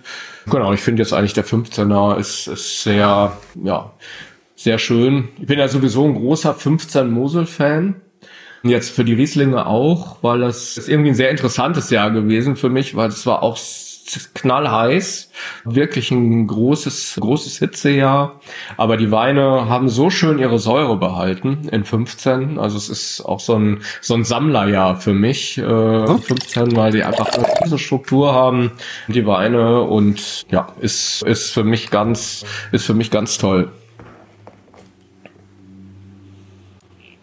Ja. Ich finde auch die, einfach die Transparenz in diesem Wein so schön. Ja, das ist so, so klar. Ja, ja, ja. Ja, das fließt so durch. Das ist, also das hat ja sehr, auch einfach sehr viel von, letztlich auch von einem Weißwein, ja. Also, Ich habe Ja. mich nicht getraut, das zu sagen. Ja, ja. Das ist Ja, ein roter ich- Weißwein. ich- ich hab- ja, also ich habe Ja, tatsächlich Mann, die ganze ja. Zeit erwartet, dass du, dass du da mal mit drauf. Ich, ich wollte, Ja, wollte es nee. jetzt als Winzer nicht sagen. Ja, gesagt, also ich meine, Pinot wird ja äh, gerne mal von, wird ja auch gerne mal als roter Riesling bezeichnet. Aha. Und ich meine, das trifft hier ja auch in einem gewissen Maße zu. Natürlich ist es eine andere Aromatik, aber so, so ganz weit entfernt ist sie dann auch wieder nicht. Und dann hat man eben auch, finde ich hier vielleicht noch stärker wie bei manch anderen Pinot von der Mosel, ich kenne, auch diese, diese Schiefer-Aromatik mit drin. Und dann ist es wirklich dieses seidige Tannin, es ist die Frische in der Säure, es ist eben diese Transparenz bei allem. Das hat, einfach sehr viel davon, finde ich. Mhm. Ja. Ja, ja. Und was, was sehr schön ist, also ich meine, ich kenne, kenne jetzt einige Jahrgänge von Monte Neubel, es ist eigentlich ein, ein Wein, der unverwechselbar ist, finde Mhm. ich. Also die, die Aromatik von Monte Neubel, die natürlich auch von, letztlich immer auch von der Arbeit im Keller mit beeinflusst ist, aber die ist ja im Prinzip auch immer gleich, sorgt eigentlich für eine, für eine sehr konstante, sehr große Konstanz eigentlich in diesem Wein, was ich total schön finde. Ja. Also auch Für mich zum Beispiel war von Anfang an immer sehr überraschend, dass der, dass der tatsächlich immer viel Cassis mitgebracht hat. ja, ja, total. Direkt nach dem, nach dem Füllen. Jetzt ist das hier nicht mehr so extrem. Es sind auch bei, war bei anderen Jahrgängen auch noch extremer. Zum Beispiel, hast du gerade den Elva angesprochen. Ja, da ist Äh, bei dem, so, bei dem, bei, bei 10, 11, 10 und 11 war das äh, sehr ausgeprägt. Zum Beispiel. Und ja, ist irgendwie was, was jetzt irgendwie, äh, Cassis ist ja im Grunde so ein reduktives Aroma, ähm, was so ein bisschen unter Reduktionsbedingungen aufkommt und sich natürlich auch abschleift wieder mit der Zeit. Aber es ist einfach, ja, war für mich auch eine Überraschung. Da hatte ich jetzt, hatte ich jetzt in der, ich kannte das aus Burgund schon auch so ein bisschen aus kühleren Standorten, aber hatte ich jetzt hier irgendwie an der Mose jetzt nicht so erwartet. Also das hatte sich jetzt so entwickelt. Dann trinken wir jetzt die Spätlese, ne? Eternal Sunshine of the Spatless Mind. Das ist ein alter Popsong. Ne? Nee, es ist ein Film. Eternal Sunshine of the Spotless Mind. Einer der schönsten Filme aller Zeiten. So. Mit Jim Carrey, was sehr seltsam ist, weil. Einer der schönsten Filme aller Zeiten. und Eternal, Eternals, Jim Carrey. das ist wirklich, wirklich unglaublich. Das, da, da, da ist er halt nicht so dieser Grimassenkasper. Also ich finde Jim Carrey ein ganz, ganz fürchterlich. Also Jim Carrey-Filme kann ich Ja, ich überhaupt wollte nicht sagen, ich, ich wollte gerade sagen, ich krieg ein bisschen Angst. grauenhaft. Also wirklich, Ja. ich finde Jim Carrey wirklich grauenhaft, aber Eternal Sunshine of the Spotless Mind ist ein un, eine unfassbar schöne Liebesgeschichte. Also wirklich, das ist zum Niederknien gut. Ah, okay. Kann ich, kann ich nur empfehlen, ja. Also ich kann sagen, ich habe diesen Film nicht gesehen. Nee, klar, ist ja ein Jim Carrey-Film, da geht man ja nicht freiwillig rein. das ist halt so. Macht man halt nicht. So, jetzt bin ich gespannt, weil ich könnte, Mhm. wenn ich, ne, wenn mein Konto nicht leer wäre, würde ich den ganzen Tag nur mindestens Spätlesen trinken. Ich bin ja so ein, so ein Süßer. Mhm. Ähm, und das war gestern Weil schon das so. jetzt gar nicht das Kerngeschäft ist von Imich Batterieberg. Nee, Gut, aber ja, Eher, gar eine, eher eine Ausnahme, ne? Wahrscheinlich wird es aber mehr Spätlesen geben, als ich Geld auf dem Konto habe. Und, Ähm, nee, aber also ich, das war gestern schon, also ich fand das gestern schon so schlimm, weil man sollte die Flaschen ja einen Tag vorher aufmachen. Und ich fand das gestern schon wirklich sehr, sehr schlimm. Ich hätte die fast ausgetrunken. Also ich muss mich wirklich zur Ordnung rufen, dass ich mich hier nicht volllaufen lasse, damit heute auch noch ein bisschen was davon übrig ist. oh, das ist sehr gut. Nee, also ähm, oh. was er schon sagt, das ist, äh, ist Wow. tatsächlich tatsächlich ein, äh, für uns ein absolute, äh, ja absolutes Nebengeschäft, kann man sagen. Und das passiert ab und zu mal. Also in diesem Fall reden wir über 2018, ein Jahrgang, der auch ziemlich heiß war. sehr auch sehr silky Weine hervorgebracht hat, am Anfang dem einen oder anderen ein bisschen langweilig vorkam, obwohl die Weine sich jetzt so langsam richtig rausschälen und immer mehr Struktur entwickeln und sich das auch, wie oft doch bei den heißen Jahrgängen, sich doch zu einem großen Jahrgang entwickelt. Und aber 18 war das gern nicht leicht. Ne? Also das haben wir vorhin schon angesprochen. Da, da ging eigentlich nicht viel voran. Da habe ich mit vielen, mit vielen Fässern war es da schwierig. Und aber hier genau mit dem Zollturm ganz besonders. Ne? Der, der ging eben einfach überhaupt nicht äh, voran. Und der hat dann einfach bei 26 Gramm Restzucker, das hat er nämlich, hat er hat er einfach die Grätsche gemacht und sich nicht mehr bewegt. Ja, aber hat er gut gemacht, finde ich. Und So. ähm, ja, das hat er für sich, äh, hat er jetzt für sich so entschieden. So ein Riesling ist ja auch nur ein Mensch. Genau, und da der jetzt, als, als wir quasi die großen Weine gefüllt haben aus 18, einfach auch noch diese Frische und Präsenz hatte, habe ich mich damals entschieden, den einfach auch wirklich mitzufüllen und nicht liegen zu lassen. Also es gibt an, es gibt noch einen anderen Zollturm, der äh, der auch es nicht leicht hatte mit dem Gern, nämlich der 20er. Und der hat dann zum Beispiel zum Schluss zwei Jahre gegoren, weil da auch ein bisschen Aktivität war. Aber jetzt hier bei dem 18er war dann einfach die die Entscheidung, den tatsächlich zu füllen. Und der, ja, und es ist irgendwie, eigentlich finde ich eigentlich eine, eine sehr schöne Spätlese ganz alten Stils geworden, weil er hat, er hat ja die, die Luft, der ist ja nicht gemacht wie diese Spätlesen, die dann sehr früh, was weiß ich, im Dezember, Januar gestoppt werden mit Schwefel, sondern hat eben tatsächlich dann auch, halt dann auch erst elf Monate. Du meinst die Ergenspätlese? erste Mal. Nee, nein, aber äh, nee, ich meine jetzt äh, im Grunde alles, was so an auch an großen äh, an, von den Top Spätlesen, das ist ja immer, äh, das ist ja einfach gestoppt, gestoppte Spätlesen und natürlich auch mit viel viel mehr Restzucker. Äh, und ich habe da auch überhaupt nichts gegen. Es gibt ja großartige, was weiß ich, reden wir über wir über Schloss Lisa oder sowas, großartige restsüße Spätlesen. Aber die sind eben total anders gemacht, ne? sondern die sind eben früh gestoppt in der Gärung und Weil sie so sein sollen einfach, ne? Ja, weil Jetzt- sie so weil sein sollen, bleiben dann so halt passiert. natürlich ähm, einfach äh, viel mehr, sind einfach viel mehr im Redukt, in der reduktiven Welt dann unterwegs, sind in der Regel auch eher direkt gepresste Trauben. Hier hatten wir, wie wir das in der Regel machen, eben auch Maischestandzeit. Das bringt natürlich auch eine gewisse, eine andere Art von, von Fülle und Struktur rein. Das heißt, wir reden eigentlich über, über zwei verschiedene Weinwelten der Süßweinbereitung. Und hier ist es eben so, dass, dass der Wein dann wirklich tatsächlich erst, erst kurz vor der nächsten Lese das erste Mal Schwefel bekommen hat und ist dann filtriert und, und gefüllt worden. Genau. Was für einen restsüßen Wein auch sehr spät ist, ne?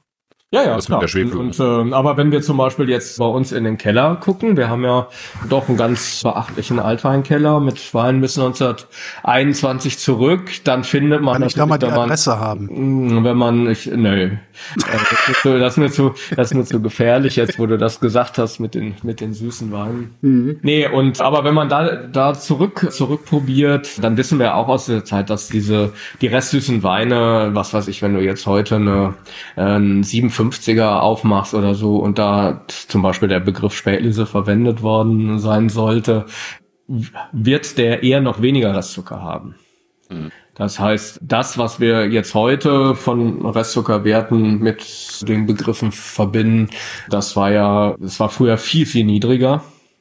Was, wir haben einfach auch große Auslesen oder so im Keller, die haben eher unter 20 Gramm Restzucker. Das heißt, das spielt natürlich, wenn man das dann probiert, 40 Jahre später, 50 Jahre später, spielt äh, die Süße wirklich nur noch eine absolut untergeordnete Rolle überhaupt. Und, und es ist insofern halt, im Grunde ist das ein sehr, sehr konservatives Produkt. Das ist genau das Richtige für mich. Also. Und genau, wie du so bist. Ne? Äh, und und es ist einfach was, was nicht sehr süße dominiert ist, aber wo natürlich einfach diese Fülle, und wir reden ja jetzt hier auch wieder über ganz, ganz niedrige Erträge. Das ist ja hundertprozentig wurzelechtes Material in diesem Bereich vom Zollturm den wir dort haben, ist ein Weinberg, der etwas später zu uns kam in den Betrieb. Ist ja Trabener Zollturm. Das heißt, wir sind gerade über der Gemarkungsgrenze von endlich Traben-Traber. Das ist eine ganz, ganz tolle, extrem steile Lage mit äh, 100% Steigung, also ex wirklich extrem. Auch richtig arbeiten, arbeiten mit Absturzgefahr in den, äh, in den Terrassen. Ja, ja. Also Ja. das ist äh, tatsächlich, da geht's dann richtig runter auf die Straße. Und das ist äh, ja, es ist wirklich ein extrem Weinberg, aber auch ein extrem schöner und den haben wir im Winter 14 gekauft. Und ich finde immer, dass es ein einfach ein Weinberg ist, der einen unheimlichen Ausdruck hat. Ne? Ausdruck, Ar Ausdruck, tiefe Aroma ist einfach sehr speziell, sehr speziell dort, auch wenn es ganz durchgegoren ist auch. Und das, ja, also wir sind, das waren auf jeden Fall sehr froh, dass der quasi in die Familie gekommen ist.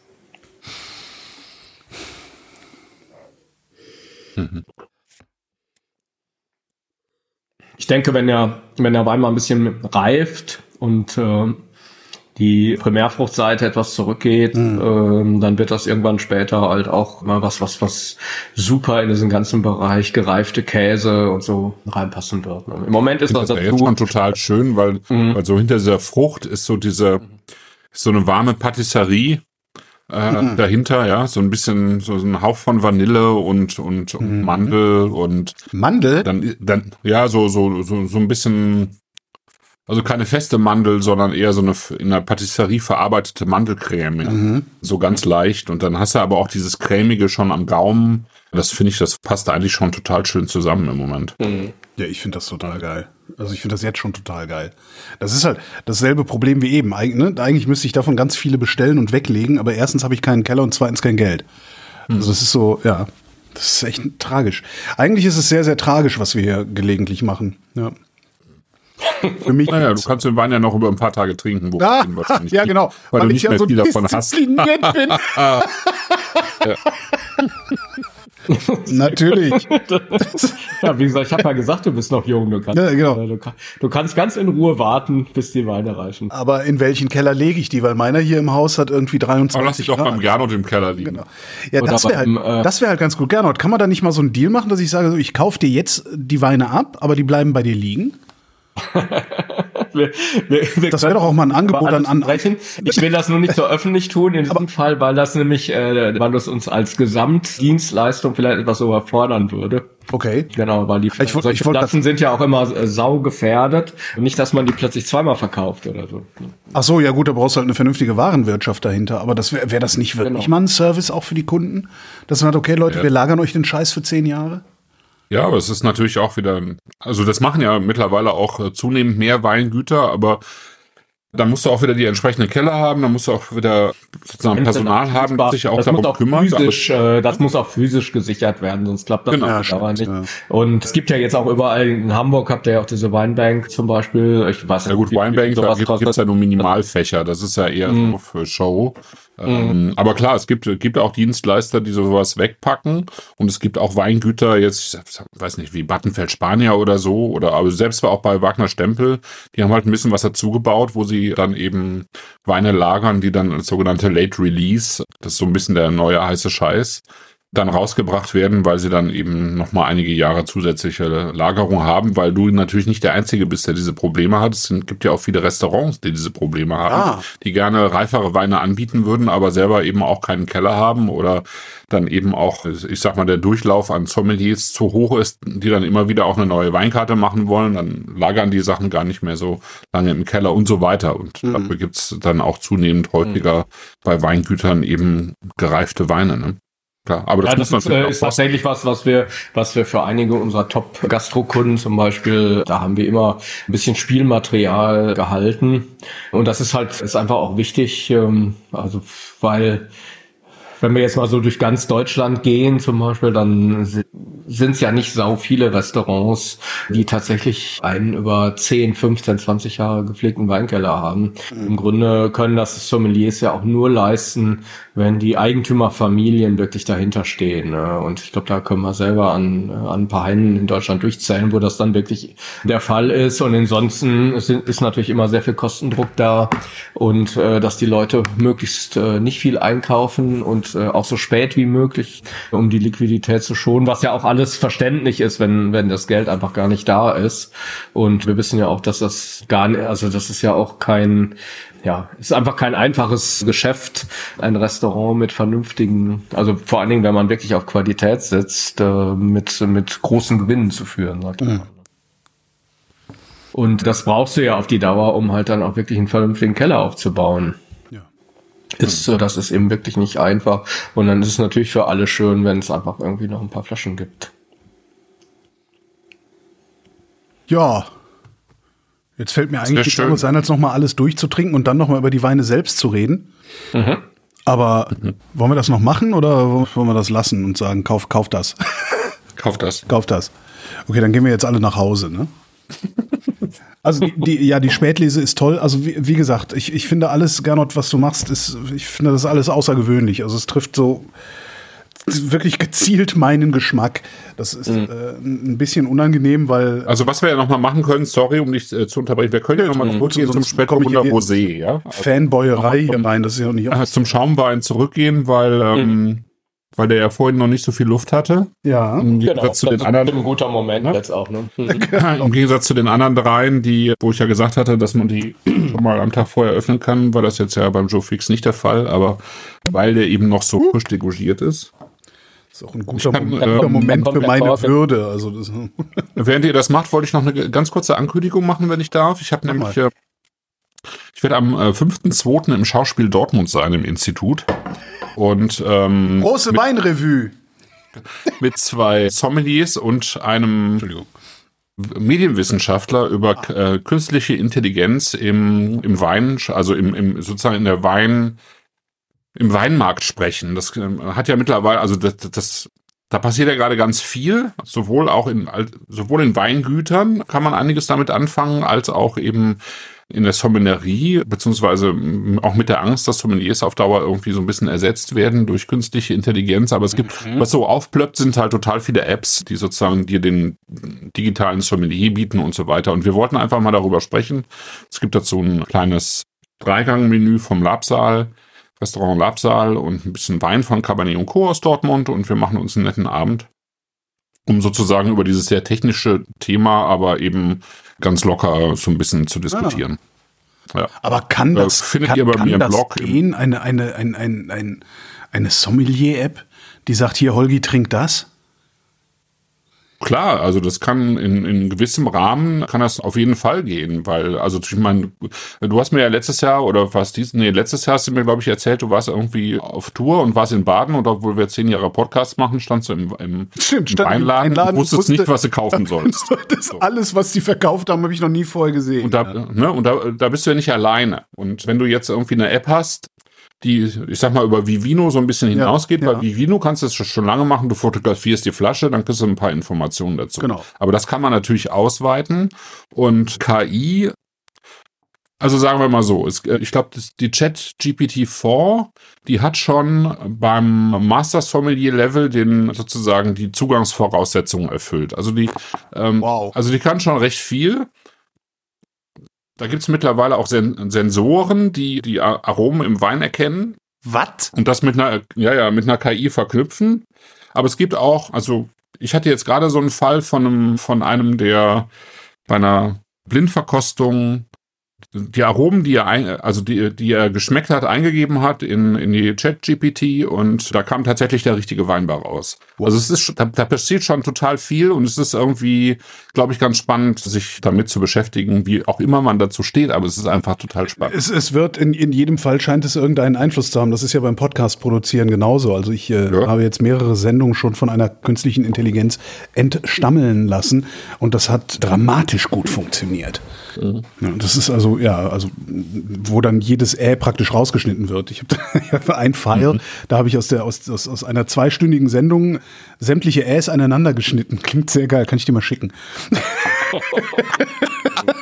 Ich weiß gar nicht, ob ich das hören will, weil Ja, es ist sehr ich ja lustig. manchmal auch schon so Das ein Ä-Trauma, wenn ich selber schneide. Das hat, das hat, das ist sehr, sehr lustig, weil das teilweise ist es halt auch wirklich dann, dass das so Tonleitern sind und sowas. Also es ist wirklich ganz, ganz nett eigentlich. Was ich mir, was ich mir noch wünschen würde, und zwar äh, von euch Live-Hörern und Hörerinnen, wenn ihr, wenn ich die Sendung veröffentlicht habe und ihr das mitkriegt, wenn ihr eure Kommentare zu den Weinen nochmal in die Kommentare zur Sendung im Blog schreiben könntet, damit alle auch noch mal mitkriegen, was ihr so darüber denkt, weil wir haben sehr wenig über die Weine geredet, viel aber über das Weinmachen und, und wie diese Weine zustande kommen und, und wie Gernot so drauf ist, was ich sehr schön finde, aber vielleicht hilft es ja dem einen oder der anderen dabei, sich für oder gegen dieses Paket zu entscheiden, wenn in den Kommentaren zur Sendung noch mal steht, was von diesen Weinen zu halten ist. Wie gesagt, ich finde die alle ich, ja, ich finde die großartig. Ich habe gestern Abend, wie gesagt, ja, ich habe die aufgemacht, habe jeweils einen Schluck getrunken, musste mich bei der Spätlese zusammenreißen, habe, ich glaube, eine Stunde lang auf, auf der Batterieberg-Webseite rumgehangen und gedacht, bestelle ich mir jetzt noch so ein Paket oder bestelle ich mir jetzt nicht noch so ein Paket? Vielleicht, naja, warte mal die Sendung morgen ab. Also es ist, ja, ich bin da sehr befangen und darum solltet ihr nicht auf mich hören, aber es sind wirklich tolle Filme, Filme, Weine. Das liegt jetzt daran, dass Das ich war, das war der andere Podcast. das war, nee, das liegt daran, dass ich, es gibt so, das, das kennst du nicht, Gernot. Ja. Es gibt Sendungen, da spucke ich immer aus, ja, und red dann am Ende ganz normales Zeug. Und es gibt Sendungen, spucke ich nicht aus, da rede ich dann am Ende wirr. Ja, aber wir haben ja auch nur vier Weine. Also Rosen, das, sie du, reden soll, wirr. du solltest ganz äh, stabil sein, genau. Wie ist denn jetzt der Rosé? Genau. Ja, ich finde, dass er Oh. tatsächlich noch mal weiter geöffnet hat. Ja, Ähm, Also von dieser, von dieser Joghurtnote ist gar nichts mehr da. Das ist ja, und die, die Ja, Kante es ist, ist ähm, beerig, Ja. ja, ähm, ja es, ist, es hat so eine Kirsche drin, aber es hat eben auch eine schöne zitrische Frucht, aber es ist schon reif. Du sagtest ja, das ist so ein bisschen an der, sozusagen Mhm. an der Kante. Reif gelesen finde ich auch, aber wenn du das jetzt beim Riesling gemacht hättest, dann würde ich es überhaupt nicht mögen. Weil ich finde, wenn, wenn Riesling reif gelesen wird und dann zu Sekt verarbeitet wird, dann bekommt er eine Aromatik, die ich persönlich gar nicht mag. Woran erkenne ich die? Wie, wie, wie, wie ist die dann? Also, Hier finde ich sehr schön, ja. Ja, es ist. Ich mag, ich mag ja Riesling, aber ich mag Riesling nicht, wenn er seine ganze Riesling-Aromatik in einen, in einen Schaumwein packt. okay. So, weißt du? Also, das ist mir dann irgendwie zu fruchtig, zu, die reife Noten vom Riesling mag ich einfach nicht in, in, in Verbindung mit Schaum. So. Aber hat Und für mich aber auch aber, nicht nur nicht nur mit dem mit dem Thema Traumreife zu tun, sondern insgesamt mit der mit mit der aromatischen Struktur von Riesling und ich versuche jetzt auch bei unseren Mhm. Riesling Sekten auch ein bisschen diese Primärfrucht äh, wie auch bei unseren Weinen, die sind ja auch nicht sehr primärfruchtlastig Ja, in der Regel, ja, äh, das auch ein bisschen zu brechen, ne? Und das ist äh, Mhm. brechen in diesem Fall heißt äh, Oxidation Und bin sowieso ein großer, großer Fan, gerade bei Schaumwein, Grundwein, dass die durchaus mal ein bisschen Sauerstoff gesehen haben. Ja. Ähm, weil es einfach, es kommt ja eh noch über das, die zweite Vergärung mit dem neuen CO2 auf der Flasche, kommt immer noch mehr als genug Frische rein. Und Ja. da, da ist doch schön, wenn, wenn einfach nicht, nicht diese Primärfrucht so so dominant voran, Ja, sondern dass wir, dass man tatsächlich auf dieser Strukturseite mehr hängt. Und äh, beim Riesling ist das ganz besonders, beim Riesling ist das ganz besonders wichtig. Sag mal, ihr sagt immer Primärfrucht. Was, was, was verstehen so Typen wie ich darunter? Ne, das ist die Frucht, die, die wirklich als erstes, also primär als erstes da ist, ähm, die, die im Prinzip mit der Traube in, in, in den Keller kommt und dann vielleicht durch die Gärung auch noch mal ein bisschen gepusht wird. Also das ist so alles, was du direkt da hast. Steinfrucht, äh, Ja. äh, Zitrusfrucht, Kernobst, was auch immer. Alles, was wirklich fruchtig ist. Also Und alles das, geht was, das, was ich rieche und wo ich dann mich sehr anstrengen muss, um dahinter noch was anderes zu riechen, sozusagen. Genau, das kann man ja noch pushen durch Hefen, durch eine kühle Vergärung kannst du bestimmte Genau, aber das ist dann eigentlich schon nicht mehr ne? Primärfrucht, sondern das ist tatsächlich Ja. dann ja schon der Einfluss der, der Kellerwirtschaft, ne? Also Genau. was weiß ich, Ja. Reduktion, Oxidation, Hefelager, welche Hefe, was auch total unterschätzt wird, ist ja dieses Riesenthema äh, Gärtemperaturen, kühle Gärung, warme Gärung, das macht alles total Unterschied. Das ist, ist dann quasi das zweite Paket, was man dem Wein mitgibt und äh, das dritte Paket ist dann, sind im Grunde die Reifungsaromen. Wie hat dieser Wein sich dann entwickelt? Oh, also da spielt der Sauerstoff auch nochmal wieder eine Rolle, zum Beispiel. Ne? Das ist dann quasi die dritte, äh, die dritte Stufe äh, der Entwicklung. Dann. Es gibt einen Unterschied zwischen kühler und wärmerer Vergärung. Ja, Absolut. absolut. Äh, auch in der, auch der aromatischen Entwicklung der aromatischen Entwicklung der Weine. Wie unterscheiden die beiden sich? Ja, du kannst zum Beispiel, ich sag mal, typisches Beispiel ist ein Sauvignon Blanc, ja. Äh, Sauvignon Blanc, wenn du den sehr kühl vergärst, dann kriegt er halt so diese ganzen Noten, die dir ins Gesicht springen, ja. Also ähm, extrem viel Cassis, Stachelbeere, teilweise Eisbonbon. Ja. Und wenn du ihn warm vergärst, dann hat er diese Aromen alle gar nicht. Dann hat er gesetztere Aromen. Dann hat er sozusagen tatsächlich auch wärmere Noten von im Zweifelsfall Steinobst, von, einem, von einer reiferen Zitrusaromatik. Das ist alles reifer und wärmer wirkend. Und, und eine, eine Kaltvergärung pusht einfach diese vor allen Dingen so, so frisch gelbe und grüne Aromen.